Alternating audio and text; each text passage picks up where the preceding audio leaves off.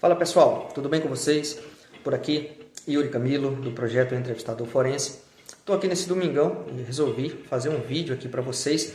Esse vídeo, pessoal, é basicamente um compilado de algumas informações, de um benchmarking, né, que eu conversando com alguns colegas durante essa semana que se passou, né, eu fui perguntado sobre questão de formalização da entrevista. Não é nem a questão de como realizar as entrevistas, mas é justamente o pós-entrevista. Ou seja, eu fiz uma entrevista, seja investigativa, ou seja de auditoria ou de coleta de informações. Isso serve, pode servir para qualquer tipo de entrevista, né? E me perguntaram é, como que eu formalizo essa entrevista. Então, eu até fiz um benchmark aqui com os colegas, não vou citar os nomes, porque eu não pedi autorização, mas são dois advogados que atuam com compliance, né, que fazem investigações corporativas, e um compliance officer também é, que atua na área, né, e a gente discutindo aqui, trocando áudios, né, trocando informações, é, a gente viu né, que não existe um consenso. Né? E eu queria trazer um pouco para vocês sobre o que eu penso sobre isso, que pode coincidir com o que muita gente do setor corporativo também pensa e também adota no seu dia a dia. E quem nunca tinha pensado nesse tipo de situação que eu vou trazer aqui, pode adotar né, daqui para frente, criando até um protocolo, como eu vou falar para vocês. Mas pessoal, só fazendo um parênteses inicial aqui, eu estou falando muito aqui de formalização de entrevista, vou falar, aliás, de formalização de entrevistas no setor corporativo, ou seja, no setor privado. Né? Eu sei que eu tenho muitos aqui colegas, seguidores, pessoal que interage comigo que são do setor público, inclusive é, policiais, né, que é, atuam aí fazendo investigações públicas, investigações de crimes e precisam formalizar. Na verdade, eles até devem formalizar para ter um lastro de evidência, um lastro probatório, para que o juiz ali ele faça é, aquele juízo de valor e de convencimento para que ele tome uma decisão mais justa, mais segura e pautada na investigação e na investigação com as evidências e essas evidências elas vão estar ali substanciadas no relatório que vai ser feito. Então, é, o setor público tem uma pegada diferente, né? Segue todo um rito processual, isso está até em lei, né, pessoal? Então, assim, no setor corporativo, já abrindo aqui é o primeiro tópico que eu queria trazer para vocês. Não existe, né, não existe de fato um guidance, um standard, né, um normativo, uma questão orientativa sobre como você vai formalizar o seu relatório de entrevista. Ou seja, você fez a entrevista, como que você formaliza? Então não existe um beabá, né, um passo a passo. Cada companhia, cada empresa, ela atua, cada escritório de advocacia que atua assim de forma consultiva, fazendo, auxiliando ou fazendo investigações corporativas, eles atuam na melhor forma que eles acham melhor, de acordo até é, com as melhores práticas de mercado. Tá? Então, o tópico 1 um que eu queria trazer para vocês é que não existe tá, um guidance ou um standard né, para formalização de entrevistas ou até de investigações, mas aqui a gente está falando muito de entrevistas, tá bom, pessoal? O tópico 2, pessoal, as notas ou os apontamentos das entrevistas geralmente são feitas pelo segundo entrevistador. Por isso é importante ter duas pessoas ali durante a entrevista, ou seja, dois entrevistadores. Um é o que vai conduzir a entrevista e o outro é o que vai fazer as notas, né? vai tomar as notas, vai fazer as principais anotações para que vocês depois formalizem isso de alguma forma. Tá? O tópico 3 aqui, pessoal, é, por exemplo, né?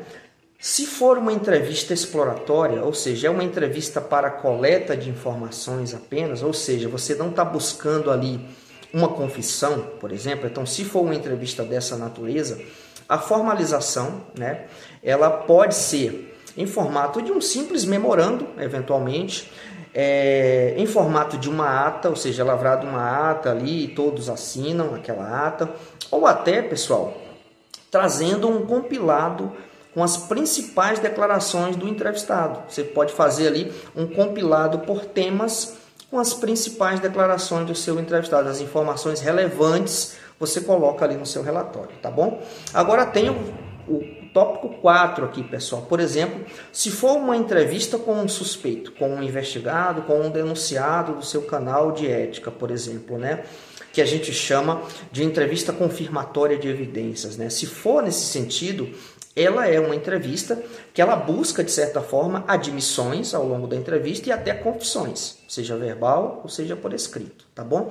Então, nesses moldes, pessoal, o que, que é orientado, né? ou seja, o que, que eu oriento aqui, até com base no benchmark que eu fiz com os colegas também. A gente viu que a gente estava numa linha, né, o norte, né, bem interessante, ou seja, não houve divergência. Claro que cada um trouxe a sua vivência, a prática, a sua experiência, mas a gente estava seguindo com certeza para o mesmo caminho, tá bom, pessoal? Então, quando for entrevistas confirmatórias de evidências, isto é, que é, busca admissões ou confissões de não conformidades, aí a gente está falando de desvio de comportamento, por exemplo, que são questões de assédio ou até de fraude, uma possibilidade também é reduzir a termo com a assinatura dos participantes, mas outras, outra alternativa, pessoal, é reduzir a termo as declarações em forma de compilado também, ou seja, separando por temas, ou seja, você vai tratar temas específicos que estão ali na denúncia, você separa por temas, até fica mais fácil de quem for pegar o seu relatório para ler,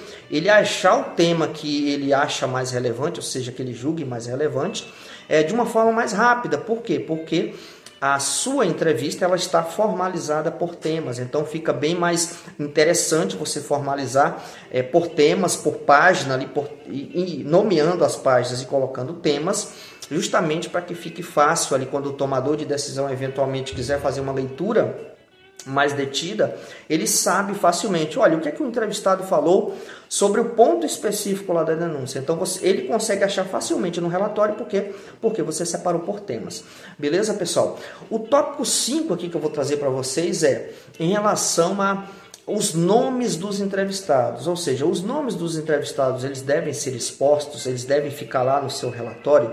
Aí, pessoal, vem aquela velha resposta de advogado, né? Depende, tá bom?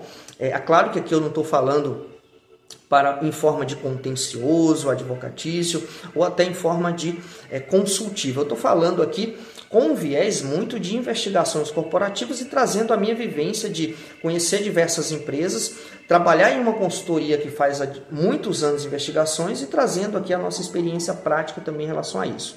Você pode, pessoal, organizar o seu relatório elencando uma sequência, né? Falando em formalização e nome dos entrevistados. Se você quiser nomear o seu entrevistado, você pode é colocar em uma sequência por ordem cronológica dos entrevistados, inserindo os nomes e os cargos. Mas também, pessoal, é possível deixar os nomes dos entrevistados ocultos, tá? Para você preservar ainda mais a confidencialidade das informações. Só que eu faço também aqui é, um adendo, né? É, tal situação ela é estratégica de cada empresa, de cada companhia, em face até da finalidade da entrevista de vocês. É uma entrevista apenas de coleta de informações, talvez até com cunho mais preventivo de coleta de informações, você talvez nem precise adotar todo esse passo a passo que eu estou colocando aqui para vocês. Mas se você está fazendo uma investigação corporativa e vai entrevistar principalmente o denunciado ou investigado, é interessante que você crie ali uma sequência é, de protocolos para que você formalize a sua entrevista de forma mais adequada. E falando em protocolo aqui, pessoal, eu estou trazendo aqui oito é, itens né, para sugerir um tipo de protocolo de formalização da entrevista, tá? E o título é até o, é o seguinte como criar um protocolo de entrevista? Então eu trago oito pontos aqui que eu estou numerando de A, da letra A até a letra H, tá bom? Então o primeiro item aqui do protocolo de entrevista especificamente, vocês podem criar outros, pessoal. Aqui eu estou dando norte apenas. E quem for criando outros aí pode até me passar também, porque eu gosto de obter informação. Se for produtivo para mim, eu vou usar com toda certeza, tá? O primeiro aqui, pessoal, o primeiro item desse protocolo é, de formalização da sua entrevista é você fazer um chamamento, né? ou seja, criar no seu protocolo a forma de chamamento do seu entrevistado. Se vai ser online, se vai ser presencial. Se for online, como que você vai convidar essa pessoa para essa reunião de trabalho, que é uma entrevista. Se for presencial, da mesma forma, como você vai fazer esse chamamento do seu entrevistado, tá bom? E aí atrelando, ah, você vai fazer internamente? Ok, como é que a equipe vai fazer esse chamamento? Ah, eu vou auxiliar uma consultoria, eu vou precisar de uma consultoria externa para me auxiliar? Como que a gente vai formalizar também essa questão do chamamento, beleza, pessoal?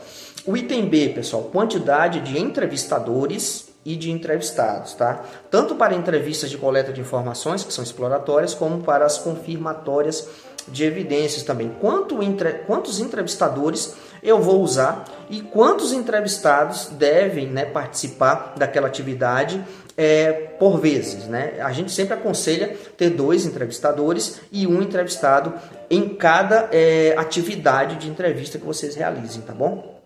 O item C, pessoal, explicar os objetivos da entrevista. É importante deixar claro para o seu entrevistado qual é o objetivo da entrevista, beleza? O item D, apresentação do termo de participação, informando a espontaneidade da participação. Tem empresas que não adotam termo, mas mesmo que você não adote termo, é importante que você explique, na explicação do objetivo da entrevista, você relate, você declare para o seu entrevistado que é um processo livre e espontâneo. E se ele não quiser participar, é uma prerrogativa dele, é um direito dele, e também se ele não quiser responder qualquer pergunta que você fizer, também é, é uma situação discricionária do entrevistado, tá bom? Pessoal? O item agora, é, o item é informar ao entrevistado a confidencialidade das declarações, tanto que você está passando para ele, como que das que ele está passando para você também. E explicar também, pessoal, que isso não vai ser exposto em um ambiente corporativo, tá bom? O item é F, pessoal, verificar a possibilidade de gravação. Ah, eu vou fazer uma gravação? Ok, Vai ter no protocolo que eu vou fazer todas as minhas entrevistas gravadas. Mas como vai ser essa gravação? Essa gravação vai ser oculta, ou seja, eu não vou revelar para o meu entrevistado, ou vai ser uma, uma gravação revelada, ou seja, eu vou informar para o meu entrevistado que eu vou gravando. Então isso deve estar no protocolo de entrevista. Como que vai ser feito, se decidir gravar, como que vai ser feita essa gravação e como que essa gravação vai ser armazenada e por quanto tempo. Beleza, pessoal?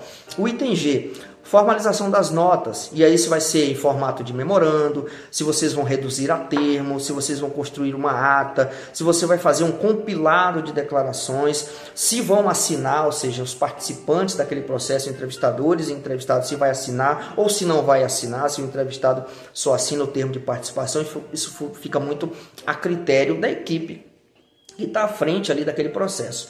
E o item H, pessoal, que é o último aqui, é em relação à declaração por escrito, né? Em quais ocasiões essa declaração pode existir e quem irá confeccionar essa declaração, se é o entrevistador, se é o entrevistado, tá? Então, é interessante, eu estou trazendo aqui, pessoal, apenas oito itens de um possível protocolo de entrevistas para que vocês façam. E esse protocolo de entrevistas ele pode estar dentro de uma política mais geral de investigações corporativas. Aqui eu estou segregando especificamente para o protocolo de entrevista. E falando aqui, claro, nosso tema é formalização da entrevista. Beleza, pessoal? Então é isso. É, eu resolvi fazer esse vídeo porque eu achei bem interessante o bate-papo que eu tive. Eu fui procurado e aí resolvi também procurar outros colegas, até para não trazer uma visão única, uma visão minha, né, para a pessoa que me procurou. Então a gente fez um bate-papo ali bem legal, trocando umas ideias e eu estou compartilhando, né? Eu não vou ficar isso só comigo, né? Então vou trazer para vocês aqui também é, como que a gente atua no setor corporativo e fique à vontade aqui para